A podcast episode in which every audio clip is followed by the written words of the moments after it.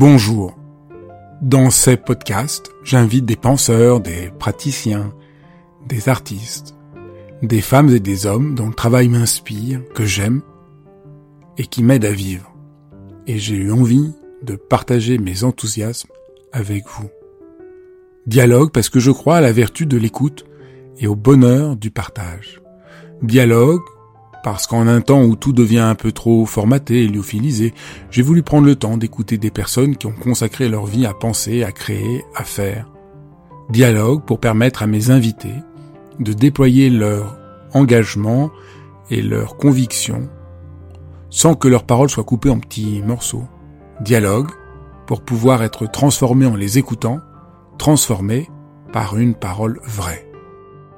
Aujourd'hui, dans cet épisode de dialogue, je reçois le psychiatre Philippe Haïm, qui est l'auteur de cet extraordinaire coffret Retrouver le sommeil. Bonjour Philippe. Bonjour Fabrice. Comment fait-on pour retrouver le sommeil? Voilà, c'est ça, c'est le titre. C'est ça, c'est le titre et c'est la question. On a tous, enfin je pense que la plupart des gens ont des difficultés de, pour dormir, pour bien dormir. Et peut-être on pourrait essayer de voir euh, ensemble comment on fait. Comment on fait Alors peut-être on peut commencer comme ça. Comment on fait pour retrouver le sommeil quand euh, on a des difficultés. Quand le sommeil nous manque. Euh, alors c'est vrai, tu as raison de le souligner, euh, y a, on a l'impression d'une espèce d'augmentation de ce genre de troubles, on en parle beaucoup plus, ça affecte beaucoup les gens. Et en fait, effectivement, ce qu'il faut voir, c'est que le sommeil est une des premières fonctions qui va être affectée quand on va être préoccupé, quand on va être stressé, quand on va avoir des émotions qui nous, qui nous prennent la tête, quand on va avoir des problèmes physiques aussi le sommeil est toujours quelque chose qui va être affecté assez rapidement. Assez rapidement. On va vite voir, on va vite ressentir un trouble du sommeil. Et est-ce qu'il y a des gens aussi, est-ce qu'on n'a pas aussi, euh, peut-être euh, en vieillissant, on dort moins facilement, même qu'on n'a pas de difficultés particulières, mais on se rend compte que oui. on est réveillé plus facilement. Oui. On Alors effectivement, de mal à s'endormir. Effectivement, il y a plein de, phénomènes qui jouent, mais effectivement. Euh, Moi, même si je suis pas angoissé ou pas de problème, je ne dors plus comme quand j'avais 20 ans, il m'arrive de me réveiller la nuit. Euh. Oui. Alors, on dort moins, entre guillemets, bien, moins bien, euh, en prenant de l'âge, pour plein de raisons, et pas forcément des raisons de stress. Et d'ailleurs, euh, parfois, c'est une, une des raisons de, la plainte du patient, de dire je dors moins bien qu'avant, je me réveille plus tôt le matin, je dors moins d'heures de sommeil, je me réveille dans le courant de la nuit. mais une des choses qui est intéressante à dire quand même, c'est que c'est pas forcément à l'aune du sommeil qu'on a eu euh, qu'on peut juger notre qualité de sommeil euh, actuelle. Et d'ailleurs, la qualité du sommeil lui-même ne compte pas tant que la qualité de la vie. C'est-à-dire que finalement, moi je me rappelle d'un patient qui me disait mais je, dors trop peu.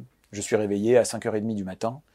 Et, et en l'interrogeant, je me suis aperçu que ben il n'avait pas tellement besoin de plus. Il s'était mis en tête qu'il fallait absolument qu'il soit euh, dans son lit et qu'il se rendorme et que le sommeil devait durer jusqu'à 7 heures. Mais en fait, ça n'était pas nécessaire, il avait suffisamment d'heures de sommeil, il n'était pas spécialement fatigué dans la journée, il arrivait à mener ses activités, il n'avait pas d'endormissement n'importe quand, etc. Et donc en fait ça allait bien. Et c'était pas tellement le sommeil qui n'allait pas, c'était un, point de vue qui s'était mis en tête sur la manière dont il fallait dormir, euh, la manière dont il lui semblait important de dormir, ou peut-être en comparaison avec le passé. Donc il y a quand même des troubles du sommeil, et ça, c'est une chose qui est quand même importante à dire. Il y a des troubles du sommeil subjectifs, entre guillemets. C'est-à-dire que les gens ont l'impression parfois de trop peu dormir. Mais au final, si on arrive à mener nos activités, si on ne ressent pas de fatigue euh, trop importante, etc., c'est pas parce qu'on n'a pas fait la nuit euh, dont on rêvait quand on était jeune.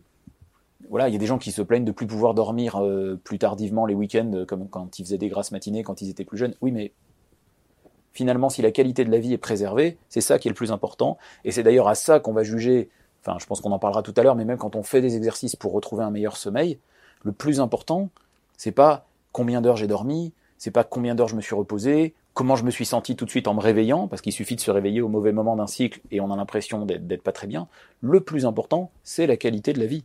Le plus important, c'est comment ça se passe dans la journée, comment je vais me sentir. C'est ça qui compte le plus. Quels sont les, les, principaux troubles du sommeil que les gens rencontrent? Il y a plusieurs types de troubles du sommeil. Il y a effectivement des troubles qui peuvent relever de la médecine, de la pathologie, et qui doivent nécessiter des consultations et qui doivent être soignés en tant que tels. La médecine du sommeil, c'est une médecine qui s'est énormément développée euh, depuis la deuxième moitié du XXe siècle, on va dire, quand on a pu vraiment enregistrer le sommeil beaucoup plus facilement, mieux connaître le sommeil, mieux connaître nos cycles.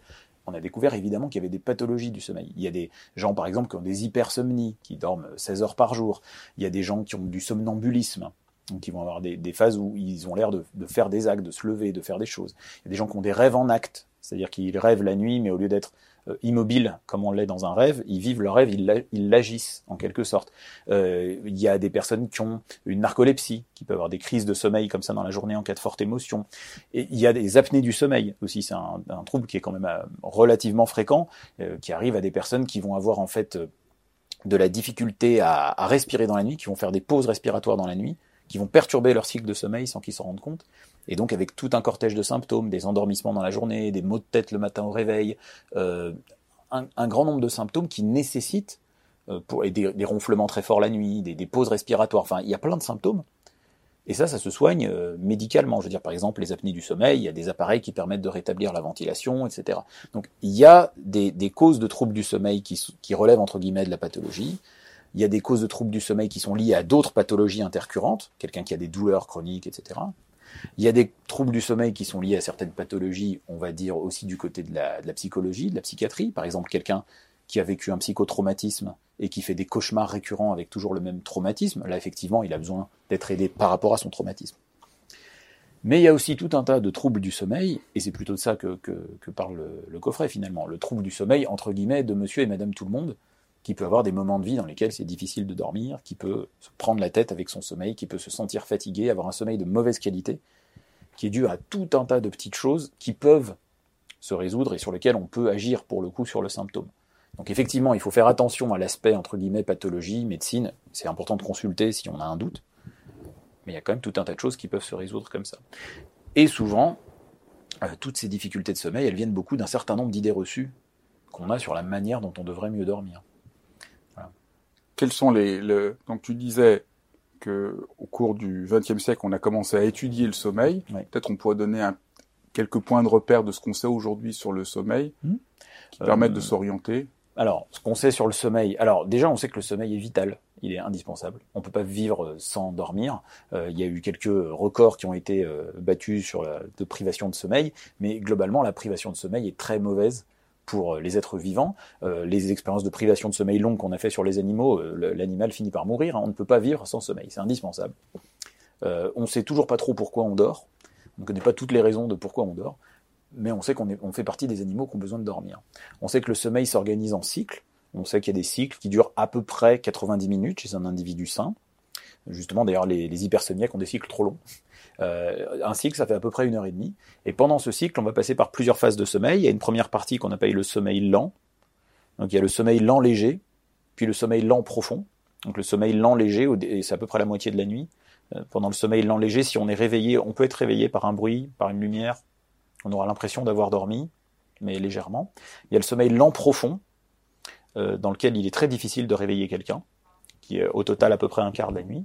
Et puis il y a ce qu'on appelle le sommeil paradoxal, et le sommeil paradoxal, d'ailleurs, est appelé comme ça parce que notre cerveau se met à se réactiver quasiment comme si on était réveillé. C'est le moment où on rêve, en fait. Et il est paradoxal parce qu'en même temps, euh, notre corps est inhibé, très très immobile, on ne bouge pas du tout, euh, pour éviter justement d'agir nos, rêves. Et, ça dure à peu près un quart de la nuit, c'est le moment du rêve. Et en fait, donc toutes ces phases sont utiles et indispensables et, et, elles se, et elles se font en cycle. Donc on passe par un sommeil lent léger, sommeil lent profond, sommeil paradoxal, sommeil lent profond, sommeil lent léger, et on recommence. Et ça, ce cycle, il dure à peu près 90 minutes. Et donc une nuit normale, c'est entre 4 et 6 cycles de, sommeil. Voilà, à peu près ce qu'on sait sur, le, sur les cycles de sommeil en tout cas. Et en quoi c'est important de connaître ces cycles par rapport euh, à notre vie, à nous, de, de et aux problèmes qu'on peut rencontrer. De, c'est important de le savoir parce que déjà, ça nous informe sur la, la, manière dont on va être réveillé. Par exemple, si votre réveil sonne euh, dans un moment de sommeil profond, ça va être très très très très difficile de vous réveiller. Ça ne veut pas forcément dire que vous avez passé une mauvaise nuit. Ça veut dire que vous avez été réveillé à un moment du cycle où c'était un petit peu difficile. Ce que je disais tout à l'heure par rapport au sommeil subjectif. C'est important de savoir un peu comment s'organise notre sommeil pour pas parfois dramatiser ou pathologiser des choses qui n'en sont pas c'est intéressant de savoir que les cycles se poursuivent dans la journée. Alors c'est plus des cycles de sommeil, mais on a des cycles à l'éveil aussi. Pendant à peu près une heure et demie, alors là on va dire qu'il y a deux phases. Pendant à peu près une heure et demie, euh, on est bien éveillé, bien associé, on va dire dans un jargon psychologique, on est bien présent, euh, on peut suivre quelque chose. Euh, et puis pendant 5 à 20 minutes, on va avoir une phase où on décroche, où c'est plus difficile d'être attentif, où on va se dissocier un petit peu. Souvent, je, je, dis que c'est un peu comme si on avait des briques de Lego dans la tête. C'est une métaphore que j'ai empruntée à un, collègue hypnothérapeute, Antoine Garnier, qui dit que c'est un peu comme si on a toutes ces briques de Lego qui travaillent ensemble, qui sont associées les unes aux autres quand on est associé, et puis dont les associations se relâchent quand on se dissocie. Par exemple dans l'hypnose, mais aussi dans ces moments-là où on décroche. Et euh, dans ces moments-là, donc ça, je, dis ça parce que tu parlais de la qualité de vie, c'est important de savoir les respecter, ces moments-là, je pense, dans la journée. De, de, rester dans un cycle qui soit sain. Parce que ce cycle, on peut le contrarier on peut le, contredire en quelque sorte. Donc pendant une heure et demie, on va être présent. C'est pas par hasard si un film dure à peu près une heure et demie. On a remarqué euh, comme ça, euh, de façon empirique, que garder notre attention pendant plus de deux heures, c'est très dur. C'est pas un hasard si on fait la récréation à l'école euh, à peu près toutes les heures et demie, deux heures, etc. Donc on va être concentré, on va être attentif. Et puis à un moment, on décroche. Qu'est-ce qu'on fait de ce décrochage? Est-ce qu'on le respecte? Est-ce qu'on se laisse un peu aller à se dissocier, à se relâcher, à faire quelque chose de, de plus corporel, à reprendre son souffle, à marcher un peu, voire peut-être à faire un peu de méditation, d'hypnose ou quelque chose comme ça? Ou est-ce qu'on va le contrarier en se disant non, non, non, non, il faut tenir le coup, allez, reprends-toi, fume une cigarette, bois un café et repars au boulot. Et on va essayer d'être productif.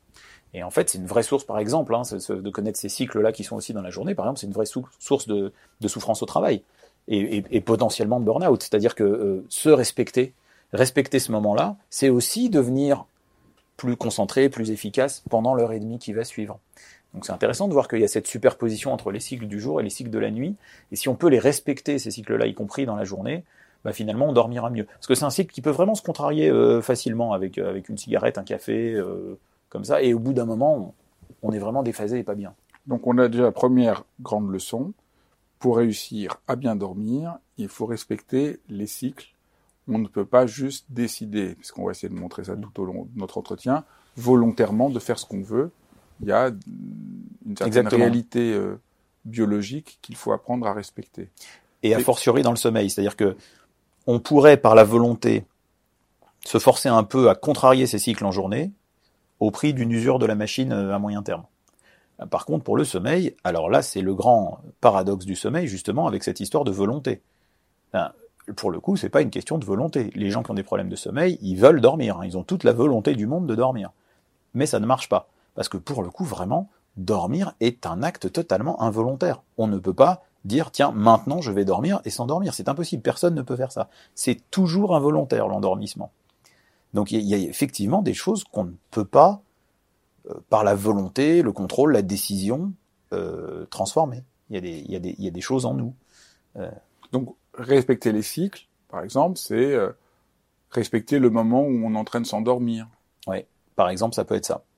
Ça peut être respecter, repérer le moment où on est en train de s'endormir, pour pas forcément le, euh, le contrarier. Parce que si on a envie de s'endormir, par exemple, à un moment de la soirée, ne pas suivre ce mouvement-là, c'est perdre euh, la possibilité d'entrer dans le cycle. Alors ça c'est ça c'est bien possible, mais vraiment la, la la chose la plus importante, euh, si tu veux, de, de, ne pas respecter, justement, c'est de n'y mettre que de la volonté. C'est par exemple se dire, il faut absolument que je dorme à telle heure, il faut absolument que je dorme de telle manière, et je vais me mettre une pression d'enfer pour mettre toutes les conditions réunies pour mon endormissement euh, au moment où je l'ai décidé. Je ne, je ne jette pas la pierre à tous les gens qui font ça, parce que c'est une conclusion logique et parfaitement naturelle quand on a des problèmes de sommeil. On se dit, ben, faut que je fasse quelque chose, je peux pas rester comme ça. Donc on ajoute un moyen de s'endormir, et puis un autre, et puis un autre, et on va utiliser des choses extérieures pour arriver par la volonté, par le contrôle, à, réduire en nous, si tu veux, cette chose incontrôlable qu'est l'endormissement. Donc on va mettre en place plein de choses. Donc il y a des gens, ils, vont, ils vont mettre euh, des huiles essentielles, des musiques qui détendent, des lumières euh, avec euh, certaines, certaines fréquences, des, des, tas de moyens qui se surajoutent, se surajoutent, se surajoutent.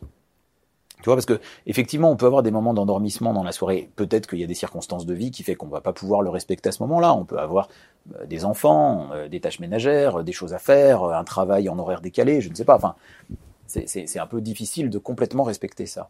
Et vraiment, le, grand piège, c'est d'essayer de mettre 100% de volonté et de contrôle dans quelque chose d'incontrôlable, de démultiplier les moyens de dormir. Parce que ma crainte, si tu veux, c'est qu'on envoie en même temps le message à notre, à notre corps que dormir est difficile. Le grand piège, c'est ça. Si je dis, pour dormir, j'ai besoin de telle lumière, telle musique, telle huile essentielle, telle condition. Quel est le message que reçoit mon esprit? Bah oui, décidément, dormir, bah c'est pas simple. Alors, qu'est-ce qu'il faut faire? Ça, c'est un peu ce que tu proposes dans ce coffret, avec une vraie euh, méthode très différente de ce qu'on propose habituellement. Mm. Alors, qu'est-ce qu'il faut faire? Puisque c'est pas par la volonté qu'on peut réussir Non, c'est pas par la volonté qu'on peut réussir. Donc, pour tout ce qui est de, de ce qu'il faut faire autour, oui, ça pourrait paraître paradoxal de proposer encore quelque chose en plus. Euh, justement, j'essaye de mettre quelques avertissements pour dire faites des choses qui relèvent du bon sens, déjà. Faites des choses qui relèvent du bon sens avant de rajouter des choses artificielles. Oui, effectivement, il vaut mieux se mettre euh, dans le noir ou la pénombre, dans un environnement relativement silencieux, relativement calme. Il est logique et cohérent d'essayer de quitter les, stimulations, les écrans, euh, quelque temps avant le, moment où on va euh, vouloir dormir. C'est logique parce que ça va donner une trop forte stimulation. On est dans un monde hyper stimulé.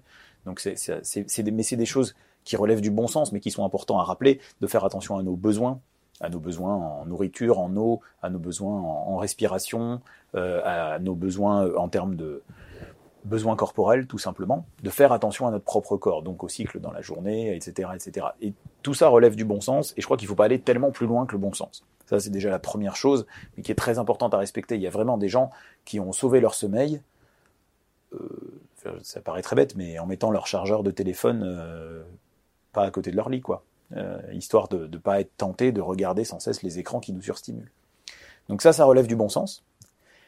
Et après, pour le reste, eh bien, effectivement, euh, puisqu'on ne peut pas vouloir dormir, pourquoi on ne peut pas vouloir dormir? Parce que notre, euh, je ne veux pas faire des, appels à la nature, mais finalement, il y a une, part naturelle en nous et qui fonctionne comme chez tous les mammifères, et qui est que la priorité de notre, corps, de notre cerveau, l'ultime priorité, si on veut, euh, c'est la survie.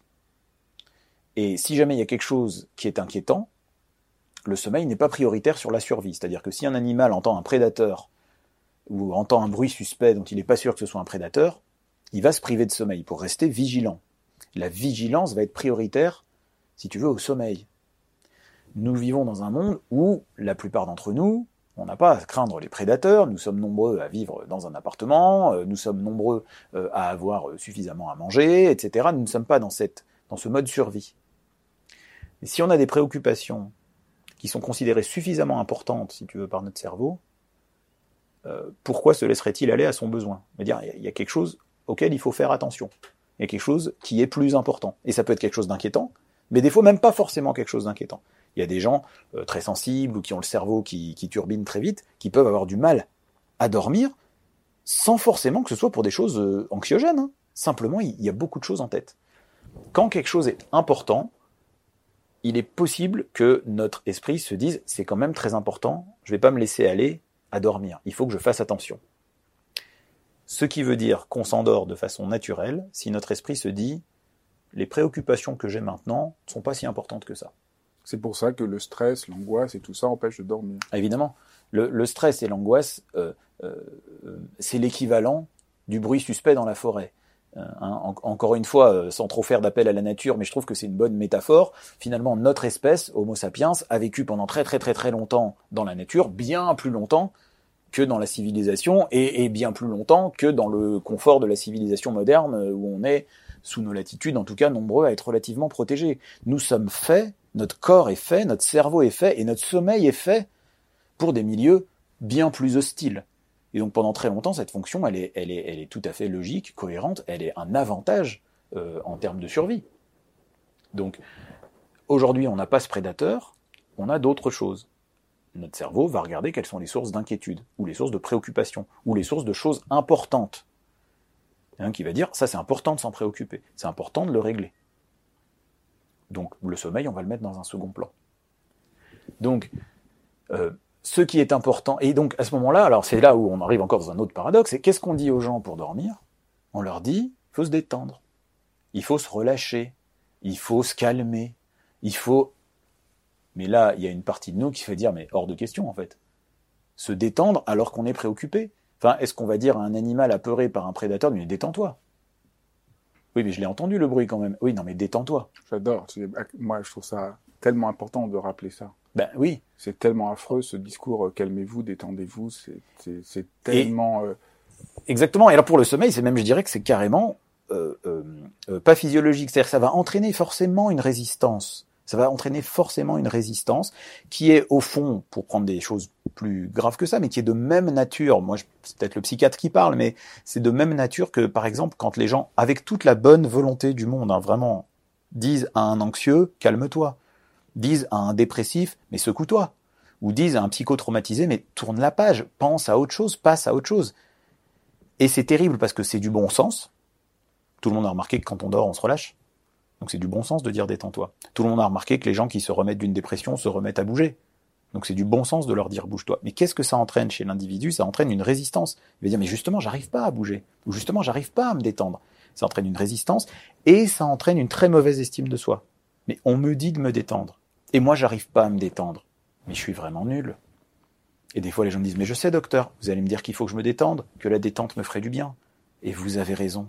Et alors même que vous avez raison, je n'y arrive pas. Qu'est-ce que je suis nul? C'est ce que je dénonce tout le temps quand je dénonce euh, dans la méditation, euh, cette méditation. Euh, il faudrait se détendre, se, calmer, ça, ça, rend les gens fous. C'est terrible. C'est terrible. Et je ne dis pas que c'est pas une bonne chose, bien entendu. J'entends bien qu'un esprit calme, ça amène quelque chose. On est bien d'accord. Mais une injonction comme ça, euh, autoritaire, il y a une pression euh, sociale, etc., etc., les gens se disent, il faut que je me calme. Ça marche pas. Bah, ça, marche, pas. Ça entraîne une résistance, ça diminue l'estime de soi. Et, et, en plus, pour le coup, j'ai envie de dire, et c'est là où j'avais envie de dire quelque chose d'un peu différent, même si je parle d'hypnose, on voit trop souvent l'hypnose comme une sorte de relaxation, ce qu'elle n'est pas. Ce serait très réducteur de la réduire à ça.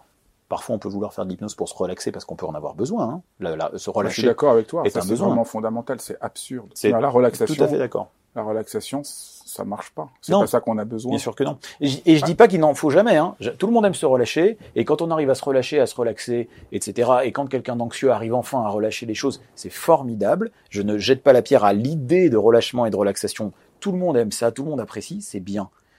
Mais l'injonction à la relaxation entraîne un effet paradoxal et, pour le sommeil, euh, c'est quasiment tout ce qui est proposé, et c'est beaucoup ce qui est proposé sous le terme hypnose, alors que euh, euh, mon idée sur la, sur la chose, si tu veux, ce que j'essaye de défendre, en tout cas moi, c'est que ce n'est pas ça dont on a besoin, c'est pas se relâcher et se détendre. Le relâchement et la détente ne sera qu'une conséquence éventuelle d'avoir bien compris le mécanisme. Ce que notre cerveau a besoin, c'est pas de se détendre et de se relâcher. C'est que les préoccupations qu'on a à ce moment-là, soit suffisamment peu importante ou inintéressante pour qu'il puisse se laisser aller à son besoin. Si à ce moment-là, il n'y avait que des choses banales dans ma tête, admettons, le corps se dirait, bon ok, ça, ça mérite pas qu'on se prive d'un besoin en fait. Et, je dirais, c'est comme n'importe quoi. Si vous êtes très préoccupé, vous pouvez ne pas avoir envie de manger. On peut être stressé, dire, ah, j'arrive pas à manger parce que j'ai un nœud dans l'estomac, parce qu'il y a un truc qui m'angoisse.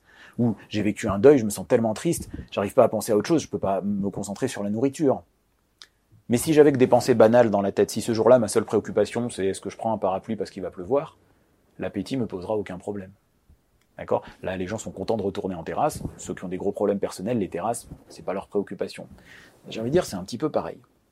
Donc, l'idée, c'est comment faire pour amener notre esprit vers des préoccupations qui lui diront pas c'est plus important que le besoin de base. Comment amener fortement notre esprit à un endroit où finalement la partie qui gère le sommeil va se dire ok c'est bon c'est pas grave si on laisse ça de côté on a un besoin on va le faire. Ce qui veut dire le corps va s'endormir tout seul si les conditions sont réunies. Donc l'hypnose l'auto-hypnose ou toutes les méthodes ne font dormir personne et ne feront jamais dormir personne. Elles peuvent nous aider à nous mettre dans les conditions dans lesquelles notre corps va dormir. Donc ce qui est important de savoir c'est de faire confiance à notre corps. Ça paraît un peu banal hein, comme phrase désolé mais c'est vraiment important au fond. C'est-à-dire notre corps sait dormir. Notre corps va dormir. C'est lui qui va dormir. On ne peut pas lui imposer de dormir. Tout comme on ne peut pas lui imposer, je ne sais pas moi, de digérer. Notre corps va dormir. Il sait dormir. Il peut le faire s'il est dans les bonnes conditions. Notre, seule responsabilité à nous, c'est de le mettre dans les bonnes conditions. Et lui, lui, lui enjoindre comme ça de se relâcher n'est pas du tout le mettre dans les bonnes conditions. Alors, comment on fait? Est-ce qu'on peut, est-ce que tu peux nous décrire? Donc Alors- voilà, donc là on voit bien la logique des exercices que tu proposes Mm. et leur côté très, euh, enfin, pourquoi ça marche? Parce qu'il s'agit pas de nouvelles injonctions, mais euh, de, De se mettre prendre, dans les bonnes conditions. voilà, mais de se faire dans les bonnes conditions. Alors, et donc du coup, c'est et du coup, c'est beaucoup moins angoissant de faire les exercices que tu proposes parce que c'est pas un exercice, une tâche qu'on a à réussir. On part en voyage avec toi. Tu nous proposes au fond 12 petits voyages que tu nous proposes de faire avec toi et on comprend pas trop comment et on est endormi. Alors Je voilà. peux en témoigner puisque moi qui dors moins bien que quand j'étais jeune, grâce à ton coffret, j'ai retrouvé euh, le sommeil. Ah ben, ça me fait plaisir. Euh, alors justement, j'ai mis une douzaine d'exercices parce que, euh, et j'imagine que c'est ton cas, il y a certains exercices qui marcheront mieux sur toi que d'autres. C'est clair. Il y en a, Voilà. ça marche pas et d'autres, ça marche. Et je de ne- façon- j'ai aucune idée pourquoi. Ben, alors honnêtement, moi je ne sais pas toujours non plus, mais il y a, je suis convaincu d'un truc par contre, c'est qu'il y a des gens qui diront le contraire, qui diront les exercices qui marchent pour toi, alors Ah, moi clair. par contre pas grand chose, et par contre celui-là super. C'est clair. Donc l'idée c'est que j'ai essayé de faire quelque chose d'un peu varié pour que le maximum de gens y trouvent leur compte. C'est vrai que quand on fait des séances avec les patients dans un, bureau, on, essaie de s'adapter vraiment à la personnalité de la personne qu'on a en face. Là, il s'agissait de léguer quelque chose pour un peu tout le monde, donc il fallait faire des choses variées. Mais par contre, pour l'application de l'idée dont tu parles, donc effectivement, je me suis inspiré de ce que je fais régulièrement, à savoir de l'hypnose, mais pas seulement. Je me suis in- inspiré de certains mécanismes de fonctionnement de l'hypnose qui permettent donc plusieurs choses, qui permettent de mettre en jeu le corps. Euh, L'hypnose aide à mettre en jeu le corps et les sensations physiques. Et, c'est un message important à envoyer justement à notre corps, de lui dire qu'on lui fait confiance, qu'on se consacre à lui et qu'on voit ce qui nous amène comme sensation. C'est-à-dire de passer par quelque chose de corporel et pas de mental, pas de trop cognitif, euh, pour aller en direction du sommeil, c'est une chose importante. Euh, L'autre chose qui est importante, c'est de quelle manière l'hypnose peut nous emmener ailleurs que dans nos préoccupations. Ben, notamment, une des fonctions qu'on utilise beaucoup, c'est l'imagination. Toujours l'image un peu caricaturale de l'hypnose, mais bien réelle. On est dans un bloc opératoire. Il y a quelqu'un qui parle au patient, qui lui dit d'aller quelque part, qui l'emmène quelque part ailleurs, qui lui donne des sensations autres que celles qu'il ressent là. Mais il l'emmène avec tellement de force, entre guillemets, vers cet autre paysage, vers cet autre endroit, que une stimulation qui devrait être largement prioritaire, hein, la douleur. Alors ça, pour notre cerveau, la douleur, euh, c'est très important. Si on sent une douleur, il, faut, il faut, il faut pas euh, rester calme, il faut s'affoler. Et pourtant, l'hypnose a cette, a cette, euh, a cette euh, caractéristique de pousser l'imagination à, à un tel degré que ça devient de plus en plus réaliste, nos perceptions imaginaires. C'est pas juste les imaginer, c'est vraiment les ressentir. Et donc ça nous emmène dans d'autres perceptions, à tel point qu'on peut mettre la douleur au second plan. Les gens disent oui, j'ai vaguement senti que vous m'opériez, que vous faisiez quelque chose, mais j'étais ailleurs. Bien, ça, c'est une, une fonction super intéressante de l'hypnose pour nous emmener vers d'autres préoccupations. Il faut juste faire une parenthèse pour ceux qui connaissent pas l'hypnose. Donc, parce que on a le fantasme de l'hypnose, il faut est-ce est-ce qu'on est hypnotisable ou pas? En fait, c'est pas du tout ça. L'hypnose, c'est juste un certain rapport à la parole et à la compréhension de l'esprit humain qui permet, euh, Oui. très simplement, de faire ce voyage De faire ce qui voyage. permet, euh, Et la, et la, et la, la chose importante. parce qu'au fond, ça marche pour. Ce qui est important de dire aux, aux gens, c'est que ça marche pour tout le monde. Ah oui, Voilà, ça marche pas- pour tout le monde. Il n'y a pas, il y a pas des gens qui sont hypnotisables. Il y a Non. juste des manières particulières de. Il y a des manières particulières. Des fois, il y a des gens qui m'ont dit, euh, par exemple, je suis allé voir un spectacle d'hypnose, euh, la personne n'a pas réussi à m'hypnotiser, euh, le type qui faisait de l'hypnose sur la scène n'a pas réussi à m'hypnotiser, je ne suis pas hypnotisable. Et des fois, je leur dis, bah non, peut-être que vous n'êtes pas hypnotisable sur une scène avec quelqu'un qui vous crie dessus, dormez, dormez, dormez. Mais peut-être dans un bureau, sur un, sur un fauteuil, avec calme, si je vous parle gentiment. Euh, ça va peut-être se passer différemment. Donc tout le monde n'a pas les mêmes besoins, et c'est ce qui explique d'ailleurs que tous les exercices marchent pas, parce qu'on a tous notre manière d'y aller, mais au final on y va. Tout comme je pourrais dire, on a tous notre manière de percevoir plein de choses dans la vie. On a tous notre manière peut-être euh, euh, d'aimer, de se respecter, d'être empathique. On le fait pas tous, on n'y va pas tous par les mêmes chemins, mais on peut y aller. Et l'hypnose est une aide notamment, ça c'est la partie peut-être un peu pour utiliser un mot plus, plus psychologique, mais euh, sur l'aspect scientifique en tout cas, euh, l'hypnose est une manière de nous aider à moduler notre attention. Et c'est très important, c'est une manière de, de, de, de moduler notre attention et d'amener notre attention quelque part plutôt qu'ailleurs. Tout comme l'anesthésiste qui va amener notre attention plutôt vers un contenu imaginaire que vers une sensation réelle, qui va changer la hiérarchie, si tu veux, de nos perceptions. C'est vraiment un, point fondamental dans la manière dont marche l'hypnose. Changer la hiérarchie de nos perceptions. Alors en thérapie, ça va être mettre en haut de la hiérarchie des ressources et des compétences, plutôt que des difficultés, des problèmes ou des ruminations. Euh, en anesthésie, ça va être mettre en haut de la hiérarchie des souvenirs agréables plutôt qu'une sensation douloureuse.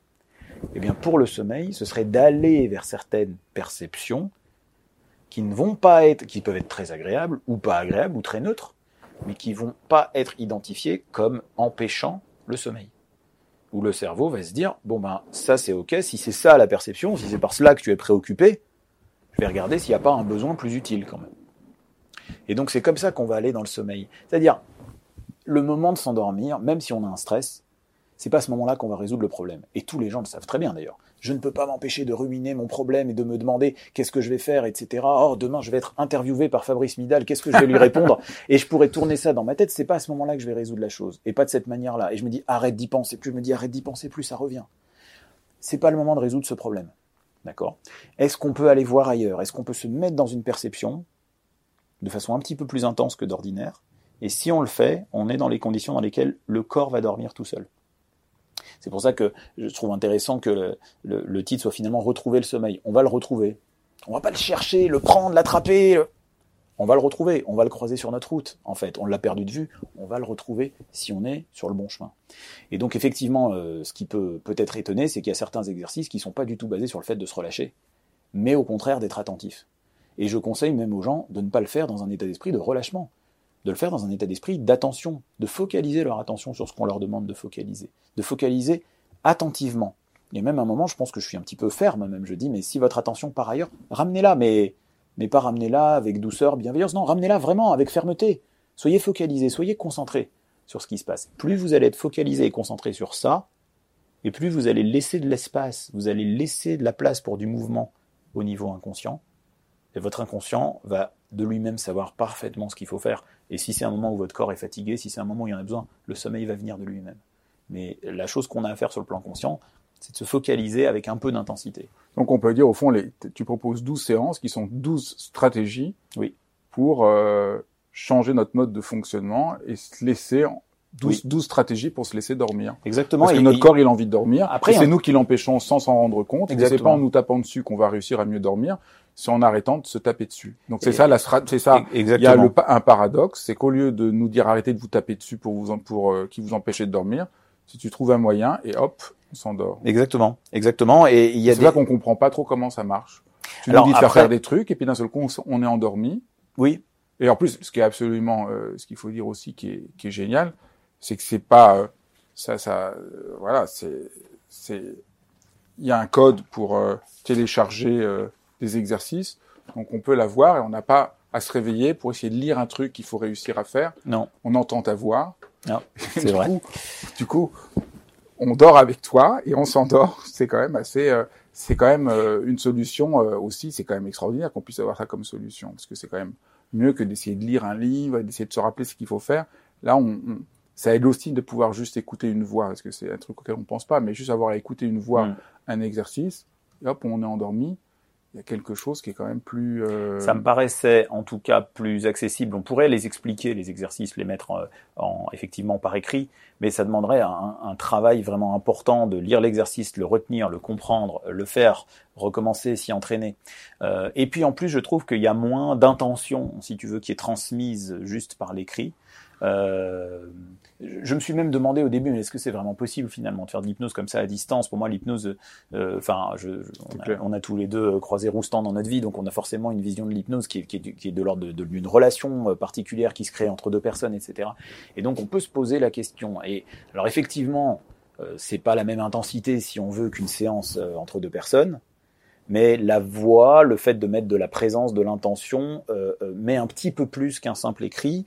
Quand j'ai enregistré les, les, séances, à chaque fois je demandais d'avoir un tout petit peu de temps auparavant pour me mettre moi-même en auto-hypnose. Donc pour, les séances, j'ai essayé moi-même d'être dans cet état de conscience pour y mettre un maximum d'intention, pour être vraiment dans l'état de conscience dans lequel les gens pourraient se retrouver à ce moment-là. Donc oui, je pense que l'audio est un, est un meilleur support qu'un pur écrit c'est clair, on sent, il se passe un truc. Puis du coup, on n'a pas besoin de comprendre, on n'a pas besoin de dire est-ce qu'on réussit ou pas.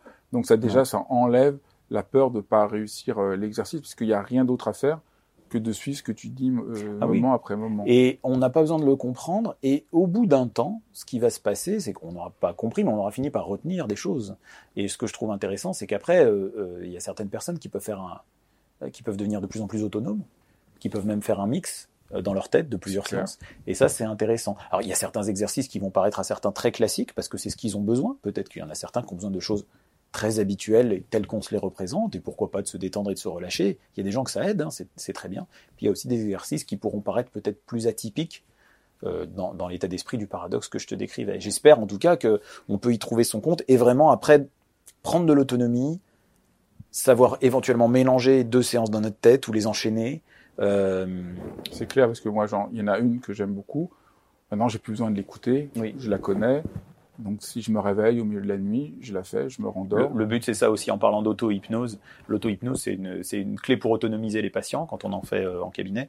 Euh, c'est de leur apprendre à faire les exercices par eux-mêmes et qu'en quelque sorte ils continuent leur thérapie. Euh, je dirais que là, c'est la même idée. Ce sont des exercices, donc au début, comme tu dis, on comprend pas, on n'a pas besoin de comprendre, mais on peut retenir ce qui s'y passe quand même. On s'en rappelle. C'est C'est pas des choses qui jouent sur la, la, la, la confusion, le- les choses incompréhensibles ou, le, ou, des, ou des bruits mystérieux. Enfin, je veux dire, il y a juste une voix qui parle. Et donc, en fait, on peut se réapproprier les suggestions qui sont données. On peut en faire son propre exercice et trouver son propre moyen de dormir. Il y a certaines choses que je dis là-dedans, c'est des choses que j'utilise pour moi-même, euh, que j'ai mis en, mots, mais c'est des suggestions que je me fais à moi-même. Parce que je, je suis quelqu'un qui fait beaucoup de choses, j'ai beaucoup de trucs dans la tête, j'ai des enfants, donc des fois, je arrive de devoir se réveiller la nuit pour un enfant qui pleure ou quoi. Et alors, pendant très longtemps, pour se rendormir après m'être occupé d'un de mes enfants euh, la nuit, euh, c'est vraiment difficile. Je me mets à avoir des, des pensées, pas forcément désagréables d'ailleurs, qui tournent dans ma tête, etc. Enfin voilà. Et c'est pas toujours simple. Et ben, il y a des choses qui m'ont beaucoup aidé en apprenant l'auto-hypnose. Et donc, euh, j'ai mis aussi dedans parce que ben, j'espère que ça aidera d'autres personnes. C'est quand même, c'est quand même très impressionnant qu'il y a une manière de parler, qu'il y a tout ce savoir qu'on apprend, qui permet, euh, comme ça, de permettre à quelqu'un de dormir. C'est quand même, euh, c'est quand même très extraordinaire, je trouve. Ce que j'ai trouvé intéressant, c'est que ça, c'est que ça s'apprend en fait, que ça repose pas euh, sur un espèce de, de, une espèce de magie, de talent, de, de magnétisme ou de, etc. Ça s'apprend, c'est une technique. Je, je, C'est ça. Voilà, c'est une technique, il y a des choses à apprendre. Ce qui est intéressant, c'est qu'est-ce qu'on pouvait donner sans avoir rentré dans des détails techniques, sans avoir expliqué aux gens. Il y a Ça- une technique de, par Ouais. de la manière dont tu parles, de la manière dont tu fais des images, dans la manière. Donc il y a tout un. Au fond, c'est c'est ça qui, qui fait qu'il y a un savoir. Ah, c'est pas des choses dites au hasard, bien sûr. Après, Voilà. évidemment, on pourrait, et il y a des livres pour ça, et on pourrait imaginer faire des livres plus techniques où on apprendrait aux gens à construire par eux-mêmes des séances d'auto-hypnose, etc. On n'a pas envie. Alors, on peut ne pas avoir envie, ça demande un Pour autre la- travail. Pour des gens ordinaires, on a juste envie. euh, voilà, on a du mal à dormir. On écoute euh, un exercice qui fait 7-8 minutes et on s'endort. C'est quand même extraordinaire. Oui. Et, et, et donc, pour revenir à ce qu'on disait au début, attention à la manière dont on va juger des progrès. Il y a des gens qui vont pas se rappeler s'être endormis plus facilement. Il y a des gens qui vont se réveiller le lendemain n'ayant pas l'impression d'être plus reposés parce qu'ils se sont peut-être pas réveillés au même moment. Mais c'est pas à ça qu'on va juger que ça fonctionne. Je dis souvent aux gens, essayez les différents exercices. Essayez-les plusieurs fois chacun avant de vous dire qu'ils vous conviennent pas. Parce que peut-être c'est pas, alors déjà, c'est pas forcément le matin au réveil. Ça peut arriver à certaines personnes, je, le- je leur souhaite vraiment, sincèrement, de se réveiller le matin et dire, waouh, j'ai jamais aussi bien dormi, c'est parfait. Tant mieux. Il y a des personnes qui vont pas se dire ça, qui vont se dire, peut-être je vois pas la différence. Il y a des petits indices qui vont leur donner euh, l'idée que, que, ça les aide. Par exemple, de pas se rappeler à quel moment ils se sont endormis. Ça, c'est un bon indice. Euh, de s'être euh, réveillé le matin et d'avoir mangé différemment le matin. D'avoir passé la journée d'une autre manière. Il y a plein de petits détails comme ça et qui vont pas forcément se voir tout de suite. Des fois, ça peut mettre plusieurs jours. Et au bout d'un moment, on voit le bénéfice. Donc attention au sommeil subjectif. Les gens ont tendance à toujours sous-évaluer leur sommeil. Ça, ça a été, ça a été bien montré aussi. Si tu enregistres le sommeil des gens et que tu leur dis combien de temps vous avez dormi, on a tendance à sous-évaluer et à se sentir fatigué. Donc ça va venir au bout d'un moment. Et le plus important, c'est que voilà, la qualité de vie dans la journée soit, soit un peu meilleure. Et tant pis si on n'a pas tout compris, tant pis si on se rappelle pas de tout. Euh, voilà, au bout d'un moment, quelque chose va se passer et on va mieux se connaître et on pourra même le réutiliser en cas de réveil en cours de nuit, etc. Donc d'un côté, grâce à ces exercices, on retrouve le sommeil qu'on a du mal à s'endormir, mais aussi la qualité du sommeil peut devenir plus plus plus profonde. C'est-à-dire on peut se sentir plus, euh, il est plus réparateur. Je pense que d'ailleurs, en termes Pourquoi c'est plus réparateur? Ah, Je pense qu'en termes de sommeil, la qualité du sommeil est, est plus importante que la quantité. Euh, et si on y réfléchit, euh, on n'a même pas besoin de savoir pourquoi. On en a tous fait l'expérience que des fois on va dormir plus longtemps mais mal, avec des réveils, des rendormissements, des, des pensées, on va avoir bougé dans tous les sens, on se réveille en sueur, etc. Pourtant on a dormi, je sais pas, 8 ou 9 heures. Et puis des fois, on va dormir 4 heures, 5 heures, 6 heures, pas super longtemps. Mais bizarrement, la journée se passe mieux. Parce qu'on sent mieux. Ouais, bizarrement, la journée se passe mieux. Donc la, la qualité est au moins aussi importante, voire plus, euh, que la quantité. Euh, et, et, donc la manière dont on a fixé nos pensées juste avant de dormir va améliorer cette qualité-là. Et, et, ça, c'est vraiment important quand même. Ça, c'est vraiment bien. Euh, et c'est utile. Et on a trop tendance à juger juste à la quantité, et c'est encore une des sources qui nous met la pression. Oh zut, je n'ai dormi que 6h30. Euh, Mince, je n'ai pas eu mon quota. Euh, je comprends mieux ce que tu disais au début, que je ne comprenais pas trop bien.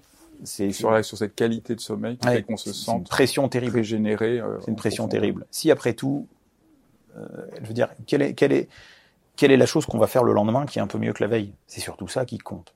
C'est pas le chronomètre ou ma montre connectée qui va me dire vous avez dormi euh, 12 minutes de plus que la nuit d'avant ou euh, enfin c'est pas ça qui compte. C'est pas ça qui compte. Il faut on est on est vraiment tellement dans, dans, dans un monde comme ça où on doit tout mesurer et on doit être vraiment dans des dans des performances dans des réussites on nous incite à réussir des choses involontaires comme dormir comme je sais pas nos émotions enfin tu vois réussissez à maîtriser quelque chose qui par définition ne peut pas se maîtriser tout seul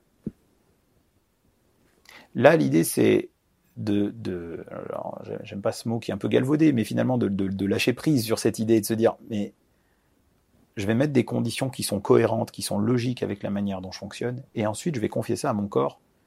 Je vais dire, vas-y, fais, ce que tu as à faire. Si c'est le moment que tu t'endormes, bah, tu vas le faire. Puis si c'est le moment de se réveiller, bah, tu vas le faire en fait. C'est retrouver aussi, tu nous apprends à retrouver confiance dans euh, ce que notre corps lui, euh, et, oui. connaît, sait profondément, profondément, et dont on s'est des fois un peu déconnecté. Donc c'est se relier, on est, parce qu'on est parasité par plein de choses. Et justement, c'est des exercices, à mon avis. Alors, je, je le, c'est pas, pas présenté comme ça parce que le projet c'était de parler du sommeil, vraiment.